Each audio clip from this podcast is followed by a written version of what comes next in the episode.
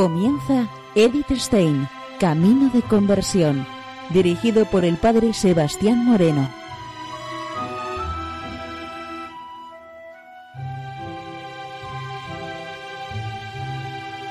Muy buenos días, nos de Dios. Seguimos conociendo a Edith Stein, Camino de Conversión. En esta emisión de hoy continuamos con el programa de la semana pasada, en donde estamos viendo estos diversos apuntes.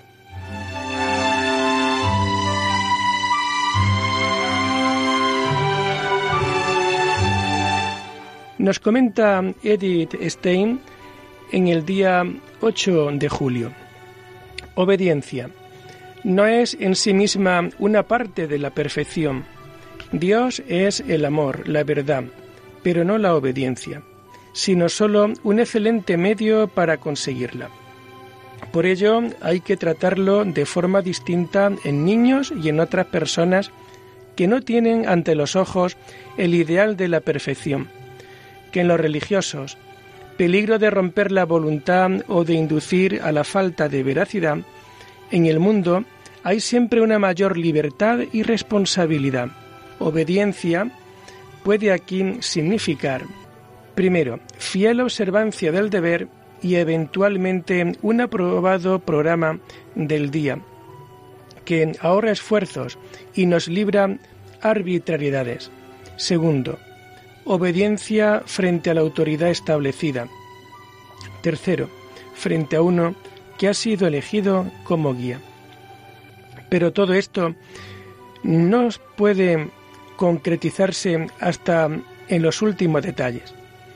Lo último decisivo para las cuestiones que quedan abiertas y a lo que todo queda supeditado es la obediencia a la voz de Dios, pero hay que controlar la voz interior por medio de las condiciones objetivas.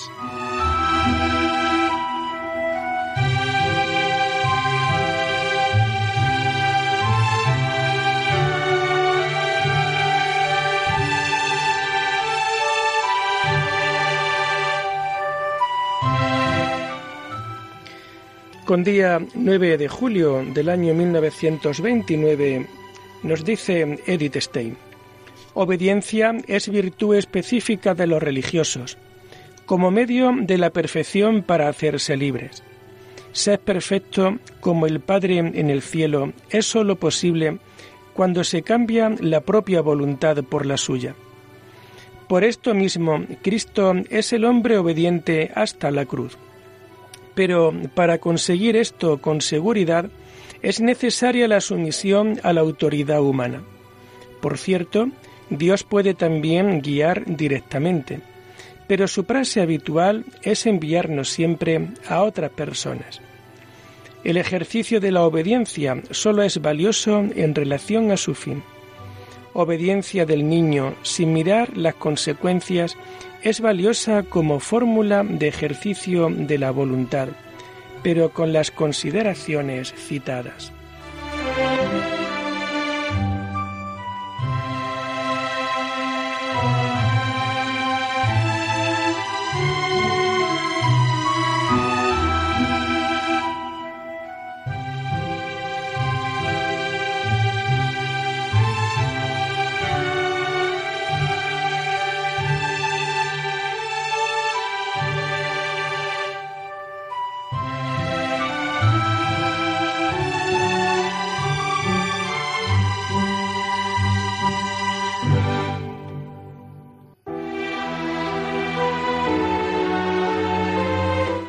Con fecha del día 10 de julio, habla sobre liturgia y apostolado.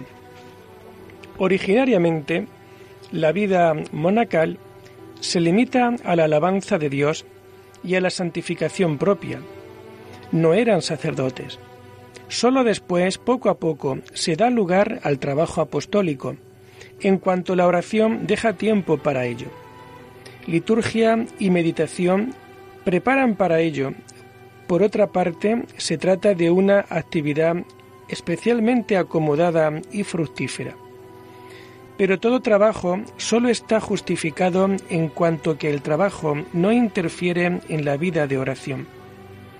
Por otra parte, el fin de la formación religiosa hay que conseguirla especialmente bajo esta base, de forma que los religiosos, que como religiosos no están capacitados, precisamente por eso tampoco lo están para ser maestros y educadores. Toda la actividad debe surgir de la vida con Dios y debe conducir a Él. Y esto se realizará de la forma más fácil en cuanto existe una forma sólida a la que hay que someterse. Por lo tanto, el oficio divino ciertamente es más apropiado en común que en privado. El oficio de la oración totalmente libre. Además, sólo puede educar a vivir la Iglesia aquel que nunca pierde el sentido de la pertenencia a la Iglesia.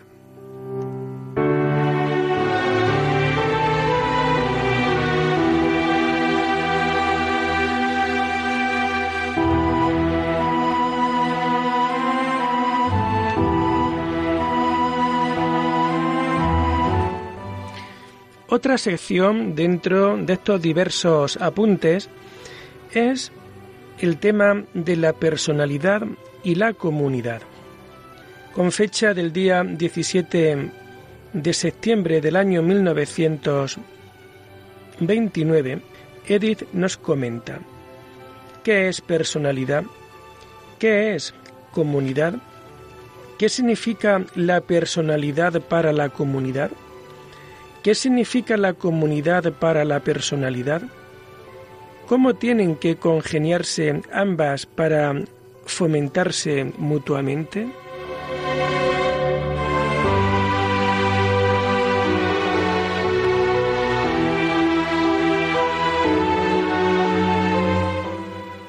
Individuo, sujeto, persona, personalidad. Individualidad como unidad indivisible individualidad como algo único. No es suma de propiedades, sino algo que cualitativamente forma unidad, algo que distingue todo y lo une, y limita las posibilidades del desarrollo entre las que destino y libertad acuñan a uno. Individuo no objeto, sino sujeto, que conoce a sí y los demás, tiene un mundo objetivo ante sí persona, el yo que se controla. Un primer comienzo, sujeto de actos libres, como libre e independiente, responsable y solo. Individualidad y circunstancias son el material que se le da.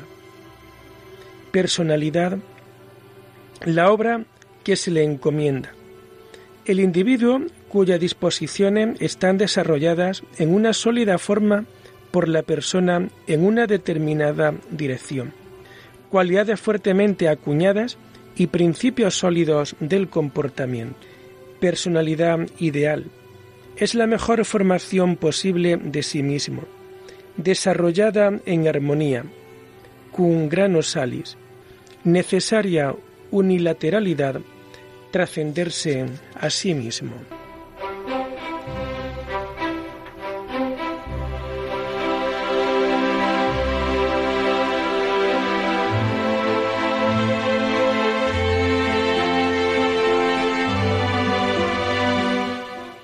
Fecha del día 19 al 24 de septiembre del año 1929, nos dice Edith sobre la comunidad. Comunidad en el sentido más amplio como comprensión original y conexión experiencial en base a un estilo común. En sentido estrecho, limitado frente a la sociedad, una mancomunidad conscientemente fundada, disuelta, con bajas y alta, con un objetivo y una actitud, como la que crece naturalmente por medio de la sangre o de la mentalidad, como la que nace de la vivencia común de vida. Personalidad propia, carácter propio.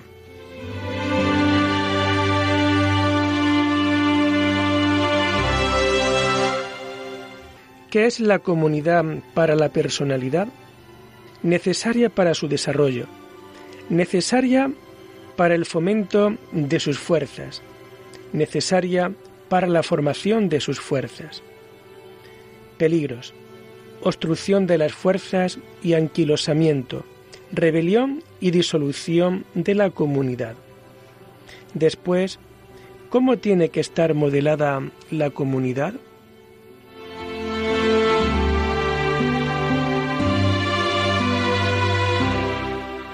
¿Qué significa la personalidad para la comunidad? Carácter propio, pero se suponen individuos, se suponen personalidades, su doble responsabilidad, orientación a lo bueno, caballerosidad para no oprimir las individualidades débiles.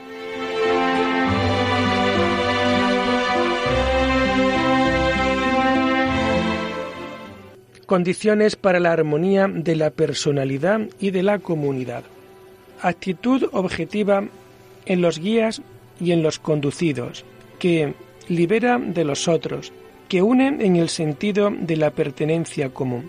La actitud respecto a la cosa universal o persona libera a uno de la unilateralidad de algo especial y de la comunidad la entrega amorosa y confianza de los más posible entre sí. Discreción como renuncia a un entendimiento total y a un querer ser entendido. Mutua entrega al único que entiende todo.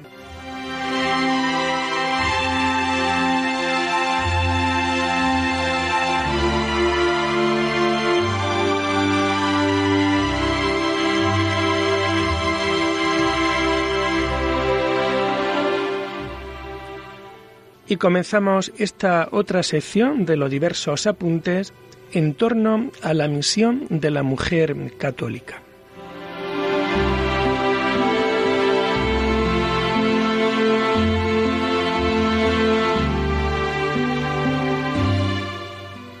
No historia del movimiento feminista y crítica de los errores, sino consideración de las tareas cumplidas de parte de la Virgen Madre Reina Religiosa, matrimonio, actividad pública. Primera imagen, entrega sacrificial de María.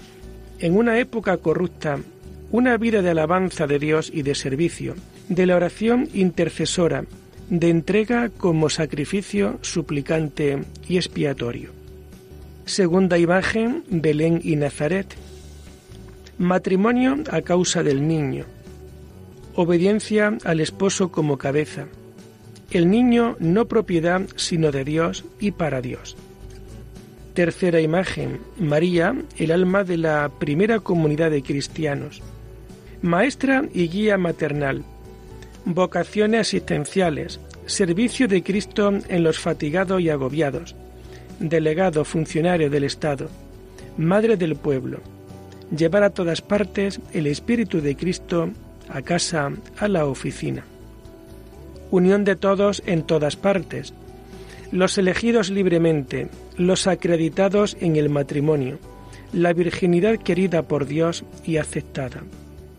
Madre en cada situación, dominadora por medio del amor servicial y como esposa del Rey. Mujeres ante la carta a los Corintios, no representante de Cristo por medio de la institución, sino libremente elegida por su amor, esposa de Cristo.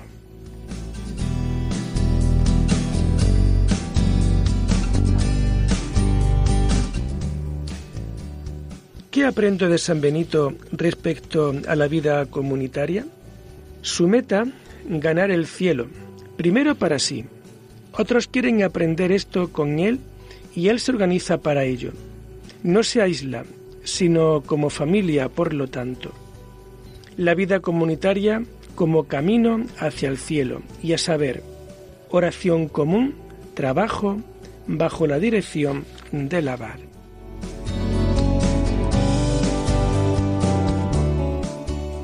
Oración comunidad, miembro de un todo también en la vida de oración, es algo constitutivo.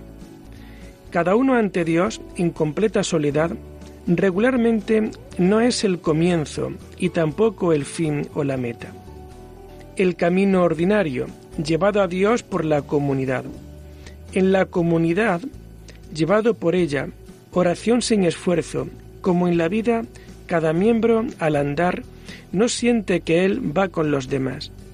Inclinación, genuflexión, canto, como de sí mismo, incremento espiritual, promesa de ser escuchado en la comunidad, porque Dios mira no cada uno en particular, sino el todo. Dios mira a toda la humanidad. Esta es una naturaleza crecida de Adán como de una semilla, redimida por Cristo, esto es, fundada como naturaleza agraciada, como un brote insertado. Resultan incomprensibles el pecado original y la redención de un individuo. Pero Cristo entra en la humanidad por acto personal libre voluntario. Cada uno puede tomar una actitud personal ante el pecado original y la redención. Y en cada uno puede Dios poner su mano. Cada alma es criada por Dios individualmente y puede ser acogida por Dios en sí y enviada a la humanidad para introducir en esta nueva vida divina, unión mística con Dios. Y después está el individuo ante el todo y ante el otro, ya no como miembro, sino que abarca a todos y todo desde dentro del corazón, desde Dios. Dios creó al hombre según su imagen. Unidad de la esencia en tres personas, comunidad perfecta.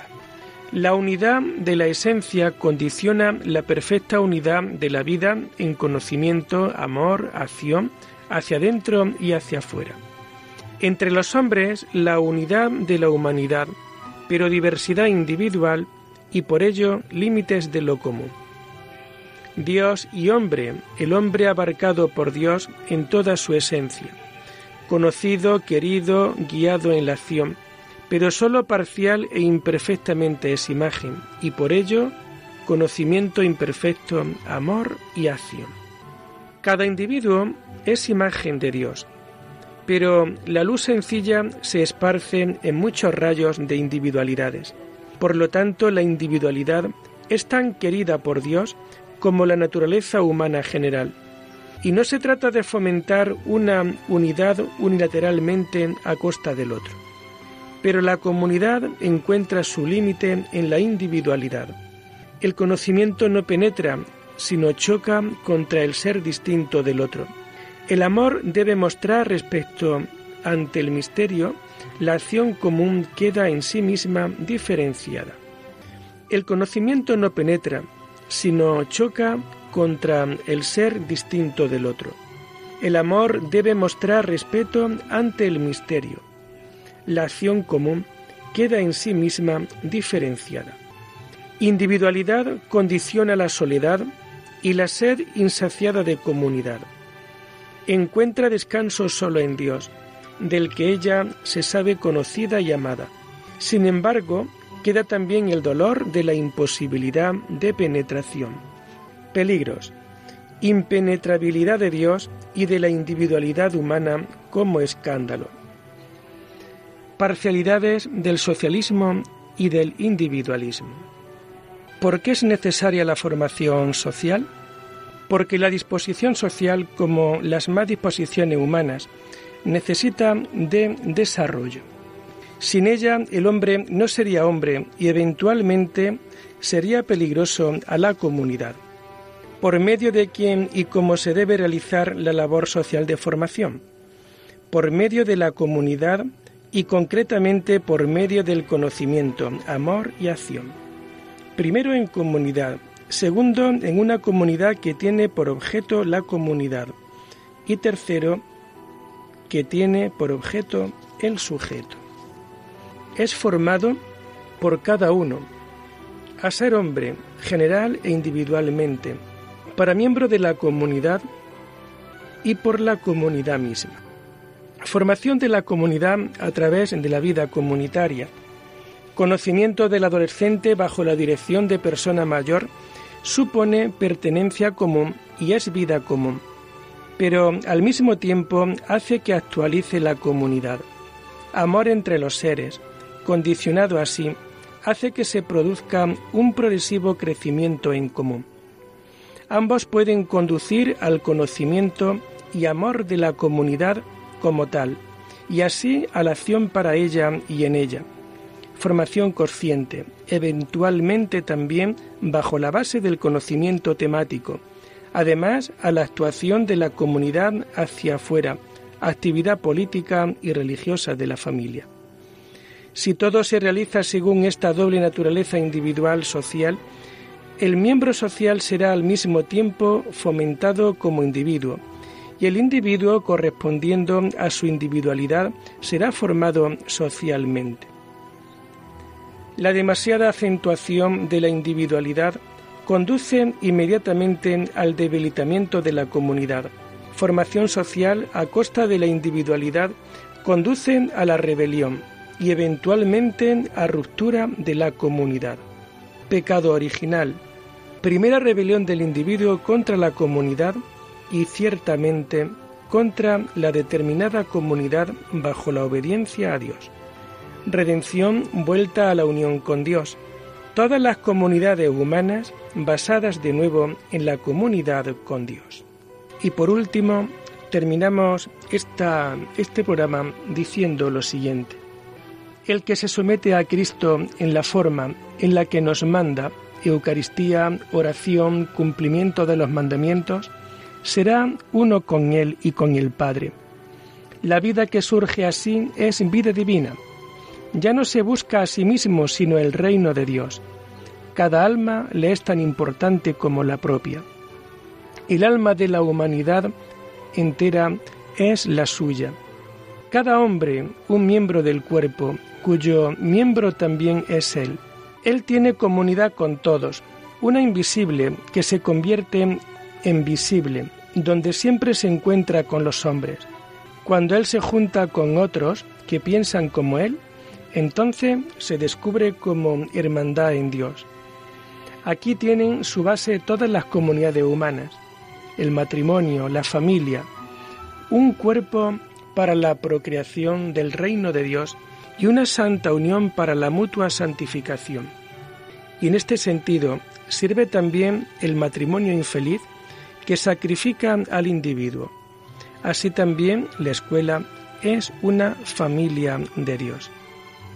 La comunidad, el Estado, cada uno en su actividad económica y cultural, está condicionado al carácter de miembro y cuya conservación es voluntad de Dios, pero no para endiosarlo, posibilidad de una unión de los pueblos.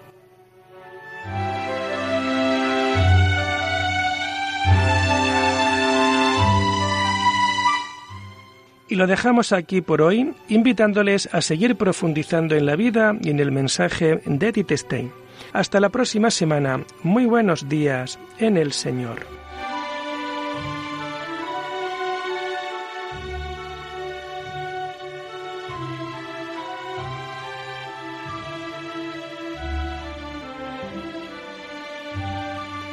Han escuchado Edith Stein, Camino de Conversión, con el Padre Sebastián Moreno.